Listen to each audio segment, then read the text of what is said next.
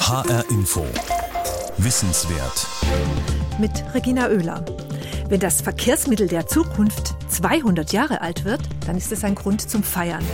Wir widmen diese Wissenswert-Ausgabe dem Fahrrad, seiner Geschichte und seiner Zukunft. 200 Jahre ist es her, dass Freiherr Karl von Dreis seine Laufmaschine der Öffentlichkeit präsentierte. Am 12. Juni 1817 machte er sich mit ihr auf den Weg von Mannheim nach Schwetzingen. In Mannheim gibt es dazu jetzt einen großen Festakt und es gibt die Jubiläumsausstellung im Technoseum, dem Landesmuseum für Technik und Arbeit. Zwei Räder, 200 Jahre ist ihr Motto. Meine Kollegin Karin Trappe war für uns dort. In ihrem Beitrag dreht sich in der nächsten knappen halben Stunde alles um dieses ganz besondere Verkehrsmittel. War die Erfindung des Fahrrades einer Klima- und Naturkatastrophe geschuldet? So wie heute für viele das Fahrrad die beste Lösung ist, um klimaschädliche Emissionen zu reduzieren? Einige Indizien deuten zumindest darauf hin, dass die Erfindung der Laufmaschine des Freiherrn Karl von Dreis beschleunigt wurde durch einen Vulkanausbruch, den Ausbruch des Tambora östlich von Bali im Jahr 1815. Es folgte das sogenannte Jahr ohne Sommer. 1816 brachte Dauerregen Missernten und Ernteausfälle weltweit. Die Getreide- und Brotpreise stiegen, viele Menschen ereilte der Hungertod. Auch Hafer wurde immer teurer und damit hatten vielerorts die Pferde nichts mehr zu fressen. Sie erkrankten oder wurden geschlachtet. Und Pferde waren damals die einzige Möglichkeit, schneller als zu Fuß voranzukommen. Sie dienten als Reitpferde oder Zugpferde für einen Wagen. Inwieweit Freiherr Karl von Dreis von diesen Umständen beeinflusst wurde, ist nicht belegt. Schon seit 1813 experimentierte er mit vierrädrigen Laufmaschinen und stellte fest, dass der Kraftaufwand sehr hoch ist, um das Gefährt zu bewegen. Und dann kam Dreis auf die geniale Idee, das ganze Ding zu halbieren, erzählt Thomas Kosche, Leiter der Ausstellung Zwei Räder, 200 Jahre, Freiherr von Dreis und die Geschichte des Fahrrades im Mannheimer Technoseum. Und ein einspuriges Fahrzeug mit zwei gleich großen Rädern, Lenkung, hier in diesem Fall schon höhenverstellbarer Sitz, höhenverstellbare Armauflage, höhenverstellbarer Lenker, alles schon da. Die Laufmaschine des Freiherrn von Dreis ist ein überwiegend aus Holz gebautes Gefährt, das alle Elemente hat, die auch das moderne Fahrrad haben wird, mit Ausnahme des Antriebs über die Kette. Er hat es so konzipiert, dass man drauf sitzt, drauf reitet mehr oder weniger und wirklich läuft, indem man mit den Beinen sich vorwärts bewegt. Also Laufmaschine ist wörtlich zu nehmen, buchstäblich. Man stieß sich also mit den Füßen ab und ließ sich rollen, ähnlich den heutigen Kinderlernrädern. Dreis erntete Bewunderung und Begeisterung für seine Erfindung und er veröffentlichte den wohl weltweit ersten Fahrradprospekt. Er baute die Laufmaschinen aber nicht selbst, sondern verkaufte lediglich die Lizenzen. Dreis hatte ein Erfinderpatent auf zehn Jahre, das galt allerdings nur in Baden, so dass die Laufmaschine überall nachgebaut wurde, nicht immer mit der technischen Finesse des Freiherrn. Und vor allem ohne dass Dreis daran verdiente. Die Nachbauten waren dann schon im Jahr der Erfindung so zahlreich, dass erste Verbote erlassen wurden, genauer gesagt Gehwegverbote, weil die Laufmaschinenfahrer mit den Fußgängern in Konflikt gerieten denn im Gegensatz zu den Bürgersteigen waren die Straßen oft zerfurcht und schlammig und nur schlecht für die Laufmaschine geeignet. Ende 1817 gab es erste Gehwegverbote für die Laufmaschine in Mannheim, 1818 in Paris, 1819 in London, New York, Kalkutta und Philadelphia. Ein Beweis der rasanten weltweiten Verbreitung von Dreis Erfindung. Doch ein Massenverkehrsmittel wurden die Laufmaschinen nicht, Sie waren teuer und blieben ein Vergnügen für adlige und wohlhabende Bürger. Der nächste große Entwicklungsschritt Richtung Fahrrad dauerte nun Jahrzehnte.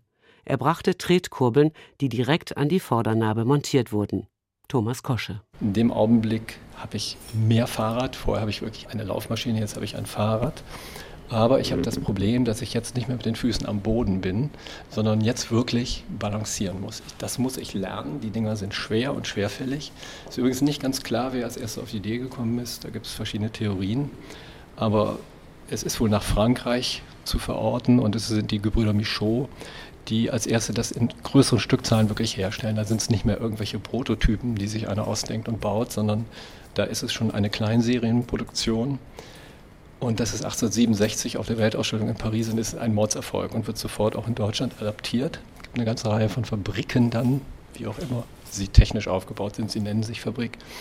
Und für die Zeitgenossen ist das etwas ganz Außergewöhnliches. Und dass man darauf fahren kann, geht vielen nicht in den Kopf. Und man muss es lernen und es dauert. Also Karl Benz, der darauf gefahren ist, beschreibt, dass er es einem abgekauft hat oder von einem bekommen hat, der es nicht lernt. Und der dann 14 Tage braucht, um es selber zu können. Und dann sagt er, ich war eine Sensation, wenn ich durch Mannheim pedalierte. Tretkurbel Velociped wurden diese Fahrräder jetzt genannt. Es war nicht besonders komfortabel, auf ihnen zu fahren, es sind immer noch Holzräder mit Eisenreifen. Und das größte Problem, die Velocipeds sind nicht besonders schnell. Die Geschwindigkeit wurde durch eine Kurbelumdrehung bestimmt, also einmal die Radabwicklung. Um schneller zu werden, musste also das Vorderrad größer werden. Das Hochrad entstand in den 1870er Jahren. Ein elegantes, schönes, aber auch gefährliches Fahrrad. Die Räder wuchsen auf Mannshöhe. Das Auf- und Absteigen verlangte akrobatisches Geschick, Verlor man das Gleichgewicht, stürzte man auf die Straße mit schlimmsten Folgen bis hin zu tödlichen Verletzungen. Die zu fahren verlangt Mut. Die Leute sind sehr stolz, die darauf fahren. Das ist so, ich sage mal, der SUV seiner Zeit. Vom Preis, auch von der Geschwindigkeit. Das ist mit das Schnellste, was da unterwegs ist. Aber es verlangt einen gewissen Mut, Risikobereitschaft und macht die natürlich besonders stolz, die darauf sitzen, abgesehen davon, dass die Sitzposition auch SUV ist, ne? schön über allem anderen. Immer noch war das Fahrrad kein Massenverkehrsmittel. Es war den adligen und reichen Bürgern vorbehalten, mit Hochrädern durch die Gegend zu kutschieren. Allerdings wurde das Fahrrad immer mehr zum Sportgerät, so Thomas Kosche, Leiter der Fahrradausstellung im Mannheimer Technoseum. Das ist von Anfang an Sportgerät. Also schon mit Laufmaschinen werden Wettbewerbe gefahren. Also einer ist für München belegt aus den späten 1820er Jahren. Und äh, spätestens mit dem Hochrad geht es richtig los, aber schon mit den Tretkurbelrädern. 1868 gibt es schon ein Rennen von Paris nach Rouen. Das sind äh, über 100 Kilometer und die sind in, glaube ich, vier Stunden da. Also sie fahren richtig schnell, es muss unglaublich anstrengend gewesen sein. Sobald das Fahrrad da ist, ist der Wettbewerb auch da. Und diese Radfahrvereine, diese bürgerlichen Radfahrvereine sehen sich schon so als Zusammenschlüsse von sportlichen Männern jüngeren und mittleren Alters.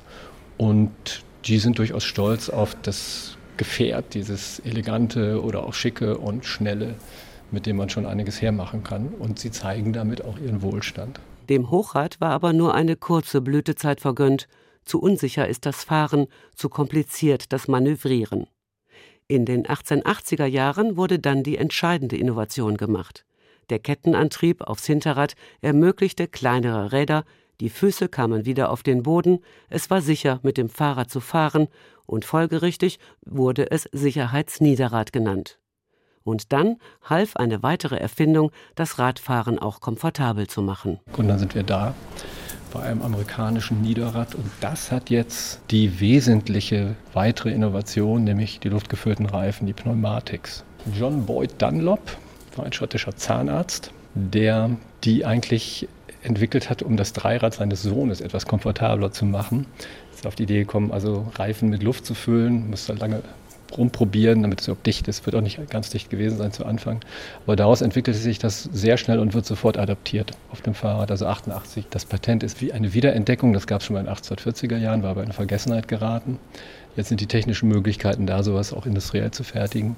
Das macht das Fahrrad komfortabler, schneller, spurtreuer und vor allen Dingen die Traktion, also die Reibung auf dem Boden ist deutlich besser mit den luftgefüllten Reifen und die setzen sich sofort durch. Das Fahrrad wurde populär. In Serie produziert wurde es auch preisgünstiger. Viele Firmen stellten auf Fahrrad um. Die Kernaussage ist eigentlich, dass die Firmen, die Fahrräder bauen, in Deutschland, auch in anderen Ländern, von anderen Produkten kommen. Also Opel, um jetzt mal jemand aus Hessen zu nennen, fängt mit Nähmaschinen an und kommt dann aufs Fahrrad und von dort aus aufs Auto. Die Firma Kleier in Frankfurt auch Adlerräder, fängt mit Schreibmaschinen an und baut dann Fahrräder. Miele in Gütersloh, Milchzentrifugen und dann Fahrräder. NSU baut erst Strickmaschinen. Da gibt es also verwandte Produkte, die mit diesem Maschinenpark und diesen angelernten Kräften, die wir da auf dem Großfoto sehen, hergestellt werden können. Und das wäre die Geschichte, die wir hier erzählen. Die heißt im Klartext auch, das Fahrrad ist kein Handwerksprodukt mehr, sondern ein Industrieprodukt. Da sind wir irgendwo in den ausgehenden 80ern, aber eigentlich in den 1890er Jahren. Weltweit wurden Fahrräder produziert, die technischen Entwicklungen gingen weiter, besonders wichtig der Freilauf, also die Trennung von Antrieb und Hinterrad. Man konnte jetzt einen Berg herunterfahren, ohne treten zu müssen. Es kommen natürlich Gangschaltungen, Ganz wichtig, die Torpedo, Nabenschaltung und Rücktrittbremse, das sind noch so Sachen, die man auf jeden Fall erwähnen sollte. Das ist auch alles relativ kurz nach 1900. Die werden dann aber so State of the Art. Das haben dann mehr oder weniger alle nicht ganz billigen Fahrräder. Es gibt dann immer noch welche natürlich ohne Gangschaltung, die hat es immer gegeben. Aber im Großen und Ganzen ist das alles am Markt verfügbar und kann dazu gekauft werden. Um 1900 herum eroberte das Fahrrad alle Gesellschaftsschichten. Die Arbeiterschaft fuhr Fahrrad, Kinder und Frauen setzten sich darauf. Und das Fahrrad kann durchaus auch als Motor der Emanzipation angesehen werden. Ende der 1890er Jahre wurden die ersten Damenräder gebaut. Damenräder kommen also schon mit den, kurz nach den Herren-Sicherheitsniederrädern kommen auch die ersten Rahmen mit Durchstieg, aber immer noch ohne Freilauf. Das heißt, mit einem bodenlangen Rock, Schnürmieder womöglich Unterrock, komme ich da kaum hoch. Der Freilauf ist ganz entscheidend. Dann kann ich wirklich über die Pedale aufsteigen und dann anfangen zu fahren. Äh, was die alle dann schon haben und haben müssen, sind Kettenschutz und Hinterradschutz, einfach damit der Rock nicht reinkommt. Und es bleibt ein teurer Spaß, also ist es nur für ganz wenige überhaupt in Frage kommend. Und dann verlangt es, dass man sich über die Konvention hinwegsetzt. Und im Idealfall verlangt es auch etwas andere Kleidung. Die Frauen, die das gemacht haben, waren doppelt mutig. Also zum einen überhaupt Fahrrad zu fahren und zum anderen sich darüber hinwegzusetzen oder vielleicht sogar die Kleidung zu ändern, einen Hosenrock zu tragen, der dann auch kommt. Um die Jahrhundertwende entwickelte sich der Radsport rasant. Immer mehr Vereine entstanden, der Bahnradsport veranstaltete mit seinen Rennen gesellschaftliche Großereignisse. Etappenrennen wurden eingeführt wie die Tour de France 1903 und das Fahrrad wurde mehr und mehr zum Massenverkehrsmittel. Es ermöglichte Mobilität, Transport, Freizeit und Sportvergnügen. Zwischen den, den Weltkriegen ist das Fahrrad das Verkehrsmittel überhaupt und wird eigentlich von allen Menschen gefahren. Es gibt Bilder, also sehr schönes, eindrucksvolles. Ein Fußballspiel hier in Mannheim, da ist der Fahrradparkplatz fotografiert. Das hat sich in den 30er Jahren abgespielt. Da sind wirklich bis zum Horizont nur Fahrräder zu sehen und nichts sonst. Also es sieht so aus wie heute bei einem Fußballspiel der Autoparkplatz davor, nur dass es eben Fahrräder sind und sehr viel mehr. Der Zweite Weltkrieg stoppte das Fahrrad. Die Produktion brach ein, Fahrräder wurden unter anderem gebraucht als Altmetalllieferant. Doch nach Ende des Krieges stieg die Nachfrage wieder schlagartig an und um 1950 wurde schon wieder eine Million Fahrräder in Deutschland gebaut. Und das ist somit das begehrteste Produkt, das die Leute haben wollen und sich kaufen, einfach um mobil zu sein, um zur Arbeit zu kommen, um Einkäufe zu machen. Oder auch legendär, die Hamsterfahrten mit Fahrrädern, da gibt es sehr viele Geschichten drüber. Und das Fahrrad ist einfach das Transportmittel, auch für, den, für Handwerker, Mittelständler würde man heute sagen. Äh, selbst die sind darauf angewiesen, dass es irgendwie geht. Autos sind rar, Lieferwagen auch. Also läuft wahnsinnig viel in den Städten, vor allen Dingen mit Fahrrädern und Anhängern und Lastenfahrrädern. Doch der große Fahrradboom währte nur kurz. In den 60er Jahren wurde das Auto immer populärer. Wer es zu etwas gebracht hatte, war motorisiert oder sparte darauf. Deutschland wurde zur Autonation. Das Fahrrad war nur noch etwas für Kinder und Jugendliche.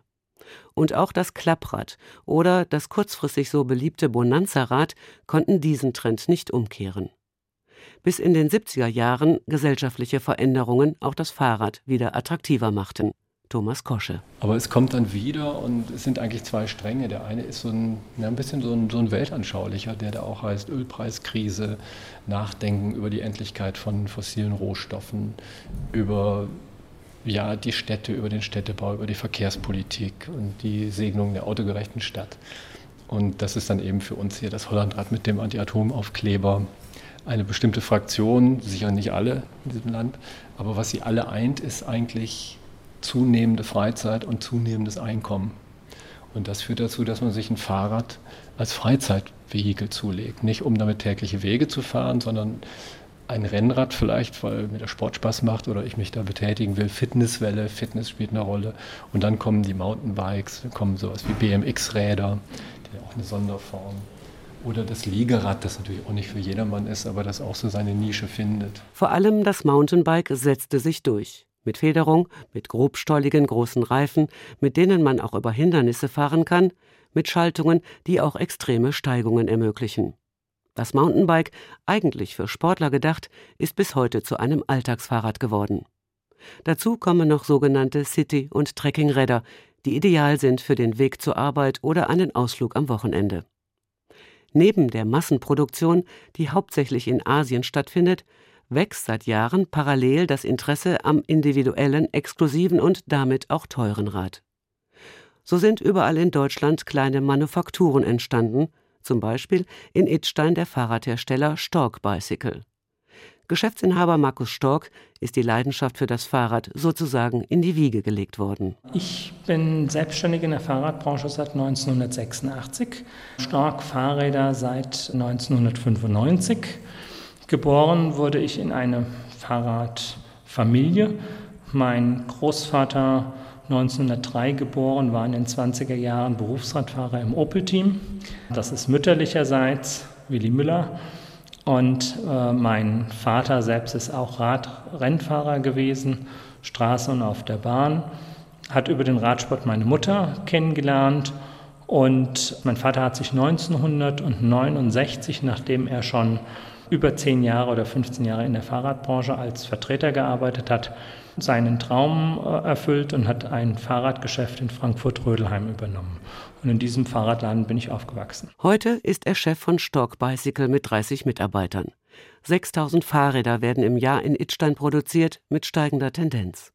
Vor allem sportliche Räder wie City, Trekking, Rennräder und Mountainbikes werden hier individuell hergestellt. Wir sind jetzt hier in, der Montage und der Monteur, der hier bei uns montiert, ist ein äh, gelernter Zahnradmechaniker, der alles kann. Also der kann Scheibenbremsen genauso belüften wie elektronische Schaltung einstellen. Das Fahrrad in Handarbeit. Die Rahmen werden allerdings im Ausland produziert. Aber jedes Fahrrad ist individuell zusammengebaut. Unser Hauptgeschäft sind sogenannte Customized-Räder. Das bedeutet, der Kunde kommt in den Store.